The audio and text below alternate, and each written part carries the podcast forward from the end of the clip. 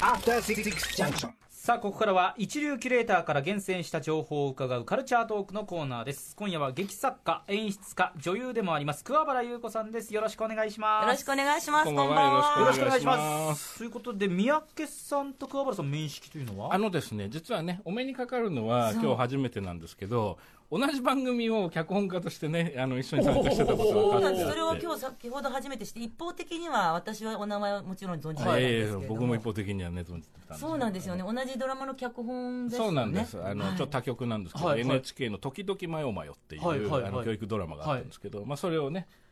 やってたんですよね一番最初の頃に始められてそうですね、なんかたのが宮城番組の。ひな形を作る役割だったんでが三宅さんやっていて最初の頃やってて、で、その、桑原さんは、あの、偽りのラブレターというエピソードをね。そうです。私も一話だけやらせていただいたことがあって。はい、そうなんです。そんなご縁が。面識はないけど仕事としては同じ作品を作ってるという意味ではそうもう共演はしているとそうなんです。だから今日ね、お会いするの楽しみだそうあちょっと耳袋の話も聞きたいとかね、いろいろもらうものの話もね、やっぱ聞きたいなって思って、ちょっと嬉しかったです。今日ね歌丸さんが桑原さんにお会いしたくて非常に残念だという話をしていましてコメント預かってきました。は？人よ映画版も素敵でしたいつか舞台も拝見しに行きます今日伺えずすみませんというおで腹が治ったらいらしてください。ただ間違いなくこの放送を聞いてノートに今メモしまくってると思いますので歌丸さん本当もうねスクワットも始められてるそうですよね。もうだからだから大丈夫だって。ゆっくりなってないっていう。ゆっくりしてくださいっていう話なんですけども。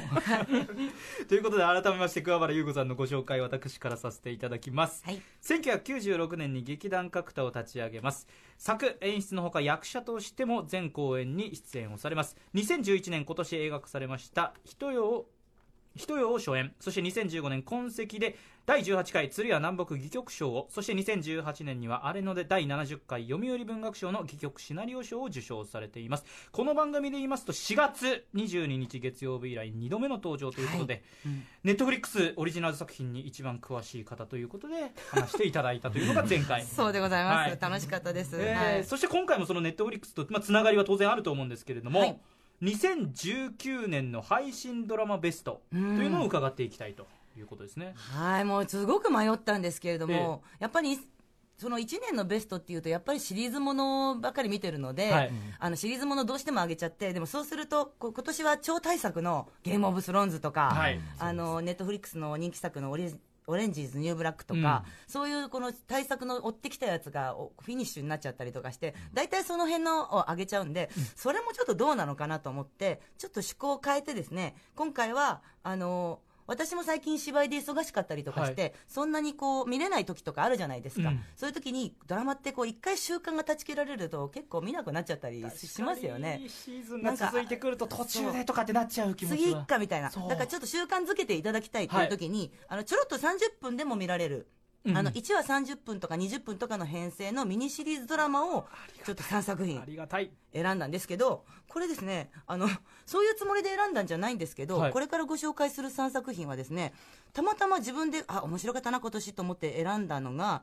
なんかねあのみんな破滅型女子っていうか ダメ女子っていうかマギーヌ女子こじらせ女子パンク女子とかなんか業が深い女子みたいなそういう女子の3作品になってまして、まあ、ちょっとそういうくくりで愛おしい破滅型女子の人生参加シリーズっていうことでなるほど。はい、ご紹介したいなと。はい。はい。ではどんどんお願いします。はい。で、まずじゃあ最初にご紹介するのは、はい。えーロシアンドール謎のタイムループというネットフリックスのドラマをご紹介します。はいはいこちらはですね、あの、先ほど今お名前に出したオレオレンジ・イズ、オレンジ・イズ・ニューブラックという、ネットフリックスのドラマでも出演されているナタシャ・リオンさんという女優さんが主役なんですけれども、えっと、その彼女が36歳の誕生日を迎えて、その誕生日の日に、のバースデーパーティーからスタートするんですね。はい。で友人のバースデーパーティーであなんか誕生日を迎えてみんなにおめでとうおめでとうって言われてるんだけど、まあ、どっちかっていうとこの女の人っていうのがさっきのダメ女子っていうところで言うと、まあ、あのちゃんとゲーム会社とかで働いたりとかしてる方なんですけれども、はい。お酒飲みだったり男の人にだらしなかったりちょっと自暴自棄だったりとかして誕生日なんかいらねえよみたいなそういうこうちょっと言ったらすれた感じのやさぐれ女子なんですよ、はい。だから誕生日なんてどうせみたいな感じでお酒飲んで酔っ払って、まあ、雪吊りの男の人と、まあ、ムムムなこともして、でちょうどその数日前ぐらいからちょっと猫が行方不明だったから猫探しに行こうなんつって、酔っ払いながらふらふらっと街を歩いてたらそこで死んじゃうんですね1話目に。なし。主人公が。主役が。はい、のっけから死んじゃって、あら、早いと思ったら、目覚めると、また同じバースデーパーティーの、その、場所に戻っていると。つまり、まあ、その同じ夜が延々と繰り返されるタイムループなんですよね。で、まあ、あの、まあ、夢だったのかなと思いながら、でも、なんか、言ったら道に気をつけようとか思いながら、普通にまたパーティーを過ごしてると、今度は階段から落っこって死んじゃうんですよね。別の死に方 そう、別の死に方で。だから、今度階段じゃ気をつけようと思うと、ガス爆発で死んじゃったりとかして、まあなんかどうやったって死んじゃうから、正味このドラマの中で展開していく時間って2日ぐらいなんですよ。なんかね、一応なんとか1日生き抜いたりする時もあるんですけど、それでもまた結局死んじゃうんですよね。で、こんだけ何度も何度もこう、死を繰り返していくうちに、まあ、言ったらその人生のことについて振り返ったりするっていうところで言うと、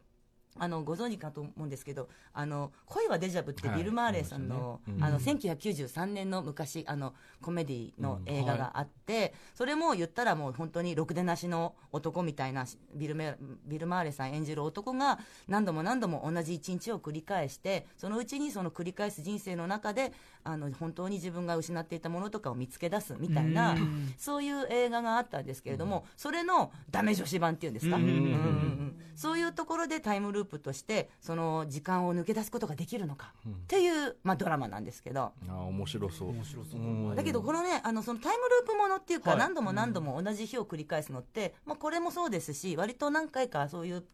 テキストっていうのはあると思うんですけれども、変わってんのが同じ夜を繰り返す人も出てくるんですよ。あのあの同じ状況にある人つまり、例えばエレベーターが落ちるとします、でみんな、ああ、落ちる、ああ、死ぬってパニクるけど、何度も死んでる彼女はあんまり、まあ、また同じ日に戻るだけだなとあ来た来た来たっていう感じ、そうすると横の男子も来た来たと思ってるやつがいるんですよ。えあれ？って思って、なんであんた驚いてないの？みたいな感じで、同じ状況の人と出会っちゃったりとかして。だからそのパラレルワールドみたいなところから抜け出せない人が自分だけじゃない、じゃあどうやって一緒に抜け出そうか？みたいな、そういう展開もあったりとかするんで、このなんかね、ダメ女子の人生振り返って自分のこう秘密を暴暴き出すっていうこともあるし、はい。このタイムループとしての SF としても面白いし、うん。ちょっとね、ぜひね、これちょっと見ていただきたいなと思います。これ、その主演の女優さんが脚本も書いてる？いや、これはね、あの、違う方が書いてるんだと思うんですけれども、あの、そのナターシャ・リオンさんっていう方は、でもご自身も、あの、もともとアメリカンパイっていう映画とか出てた、はい。割と言ったら青春映画から出てきた、うんうん。ちょっとこう、クールで可愛い女の子だったのが、割と、まあ、ご本人もね、若干不安定なところがあるらしいみたいな、うん情緒不安定な女の人で、それ、その雰囲気が、なんかね、基本的に白目みたいな感じなんですよ。なんか喋ってて。半分、半分目開いてみたいな。うつらうつらしてる感じの雰囲気の、ちょっと可愛いっていうのとはまた違う雰囲気の方なんですけど、えーはいそのすれた感じで座った目つきで喋ってるキャラクターっていうのがすごく彼女の味として今生きてるんで、ちょっとね、あの、やさぐれ女子に見てほしいな。いいですね。これが1本目でごはい一ざいます。作目ネットフリックスアメリカの作品「ロシアンドール、はい謎のタイムループ」これ非常に面白そうですそうなんです。はい。で続いての、はい。まあ、ダメ女子シリーズというか、ダメ女子シリーズ。破滅女子シリーズってなっちゃうんですけれども、これは、えーこの最低な世界の終わりというドラマでして、ネットフリックス私のおすすめに常に出てきてるんですけど出てくるんですけど、うん。見てなかったからストーリー知りたいそうなの、はい。これ、あの、シーズン2が出たんですよね、はい。最近。なので、ちょっと今日ご紹介しようと思って、昨年シーズン1が出たんですけれども、その時にね、すでにすごく完璧なエンディングがあったので、もうね、シーズン2出さないでくれよぐらいに思ってたんですけどまあ、それも2が出たらまた良かったんで、ちょっと改めてご紹介するとですね、はい。はいこれは、あの、さっきのダメ女子とか言いましたけれども、男の子と女の子2人が主人公で、うんあの高校生の男女2人のお話なんですけれども、まずその男の子っていうのが冒頭から僕は17歳ジェームス間違いなくサイコパスですみたいなそういう自己紹介から始まるんですよ、まあ、サイコパスっていうと、まあ、いわゆるこう人の気持ちがわからないであるとか、まあ、痛みが共感できないとか、うん。自分の痛みにも鈍感であるとか、はい。まあ、動物をねあちょっと痛めつけちゃったりなんかそういうこ、まあ、ここ殺したりとか、まあ、そういうことを言うだけですでにちょっとこうもう絶対見ないっていう思うような、あの人もいるであろう。私もねそれ聞いた時点であらすじ聞いてあこれ絶対見ないなと思ってしばらく私も見なかったんですよ、はいだけどそういうまあ全くもって共感できないであろう主人公とその男の子のことをなんかあの子普段他の男の子とは違うわとか言って、あの近づいてきた、まあ、女の子その2人のお話で、この女の子っていうのが、まあ、アリッサというあのいわいわゆる女子高生の思春期大爆発の女の子なんですけれども、はいまあ、挑発的で攻撃的であのお店とかでそういう態度取っちゃだめだよっていうのをもうすごい率先してやっていく。あらららら。もう本当にね熊さん娘さんにねあの注意ちゃんとできるようにね。そう精そう一杯そうそうそう。あの本当に周りの大人たちをこう蹴散らして歩くような、まあ、攻撃的な女の子でで周りをぎょっとさせるようなこととかはいやっちゃう子が、そのサイコパスの男の子にちょっと私好きになっちゃったって言ってあの付き合ってくれと言ってうん。その男の子もまあなんだか分かんないけど自分も気持ち分かんないしいっかみたいな、その男の子は別にどうでもいいんですよ。なんかその自分に痛みとかも感じないから、はい。だってあの油のフライパンのあフライパンというか油で天ぷらとか揚げるはい。フライヤーあるじゃないですか、僕は痛みとか分かんないなと思って子供の時にその中に手入れちゃったりとかしてだから片手がねやけどでドロドロになってたりとかする。でもねそんなグロいドラマじゃないんですけれども、まあ、そういう男の子とその破天荒な女の子がひょんなことから旅に出て、まあ、いろんなことに巻き込まれていくというロードムービーなんですね。これがね1話20分でとっても見やすい。隙間時間に。ありがたい。そうですよ。20分。本当に熊さんがあのお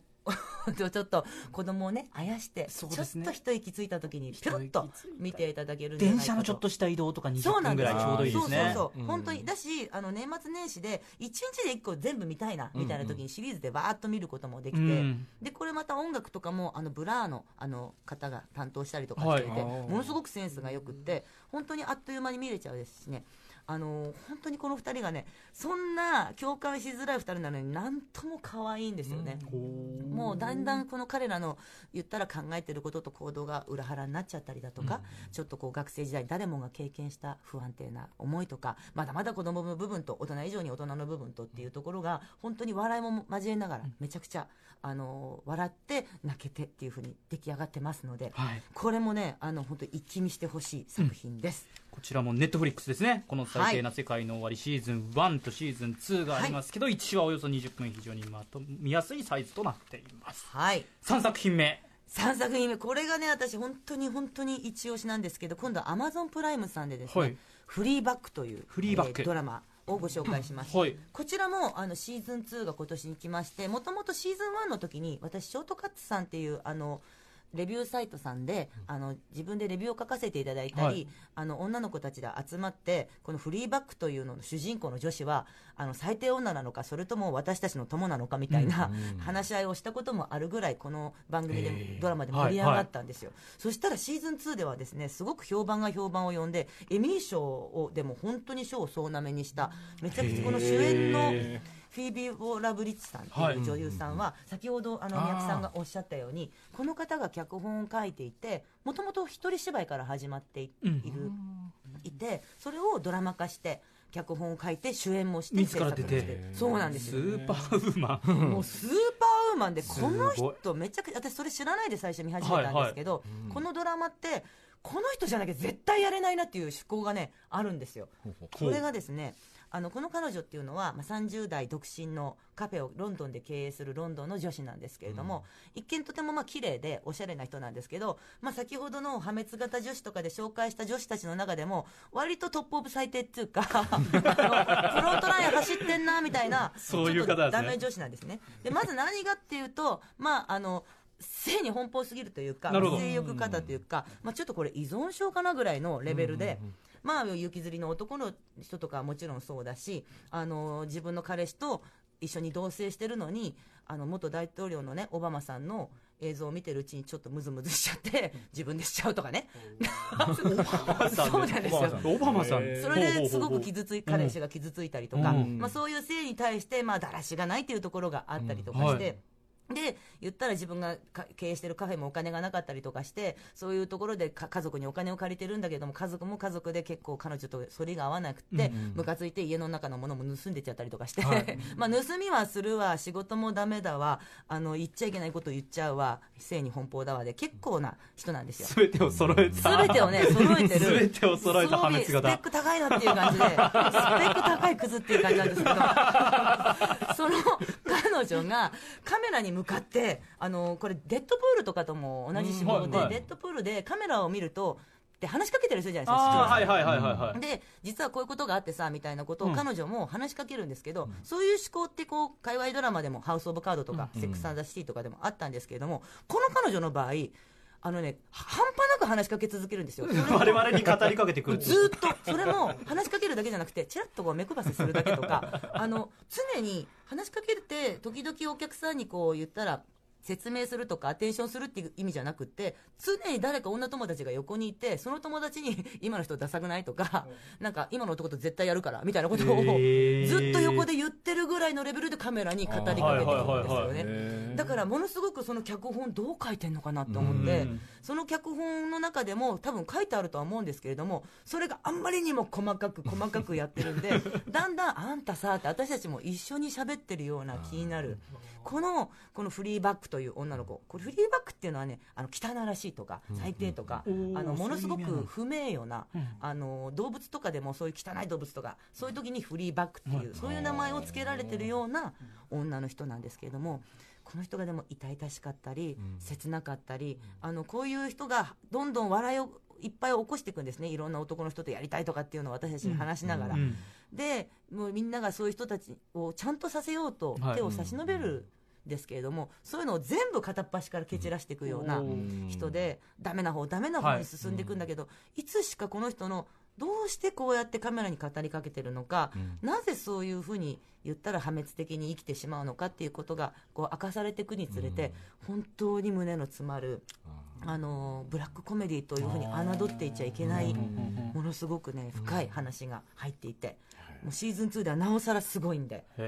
当にそこをね見てほしいなとこれも短いんですよね。これも1話30分で全8話構成なのでもうあっという間に見れちゃいますし。いいですね。うん。ちょうどいいですね。子供あやしてその間に。子供をあやす時に合う作品なのかちょっとあれちょっとね、あのね、ちょっとこういう性的な意味で言えばね、あの本当に真夜中に見ていただきたい作品ではありますけれど。もこれアマゾンプライムです、ね、アマゾンプライム。はい。このこの3作品っていうところを見るとやっぱりあのちょっと先ほど三宅さんとも少しだけお話ししたんですけれども、なんかあの配信もののドラマの良さって、うん。言ったらひ言ったらマフィアのボスが主人公だとか、サイコパスの殺人鬼が主人公みたいなのは言ったら HBO のケーブルドラマとかっていうのでも、うん。結構派手めなそういう悪を見るっていう話っていうのははい。いっぱいありましたけど、悪とも言えないでも日常的に最低で、うんちょっとどうしようもないと思ってるけれども言ったら民放のドラマとかで流すには地味すぎたり、ん。倫理的に問題がありすぎたり、そういう言ったらでもどどっかに必ずいる人っていうのが特に女だったりとか、うん。ちょっと共感得づらい人そういうのをこう主人公にしてるドラマっていうのが配信系だからこそそうか。出てきてるっていう。多いですよね、うんうんうんうんそういう人を応援するような、ね、物語結構たくさんありますよね。そうなんですよね、うん。だからちょっとそういうところをあの配信系で見ることで、あの自分以外にもいたんだなって気づいてもらったりとか、共感するポイントうんっていうん共でしょうかね。感するしながらもうん。笑えて、ちょっと自分を毒して腐していくような感じでうん。見ていくうちにど号泣しているみたいな、うん。うん。うんそういうドラマだというところで楽しんでいただけたらなね。と。はい。うん。意図はしてませんが破滅型女子関係の3作品改めて紹介します、はい。ネットフリックス2作品で「ロシアンドール謎のタイムループ」と「この最低の世界の終わり方」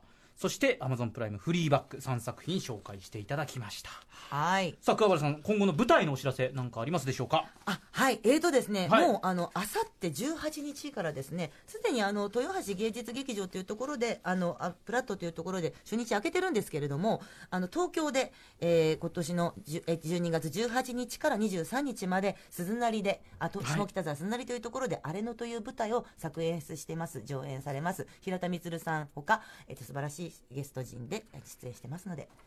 ご覧くださいませ。というのと、あと2020年2月の20日木曜日から3月1日日曜日、下北沢本田劇場にて「横転」というこれも一人と同じ2011年に執筆した作品なんですけれどもまたあの再び再演されますのでぜひご覧ください。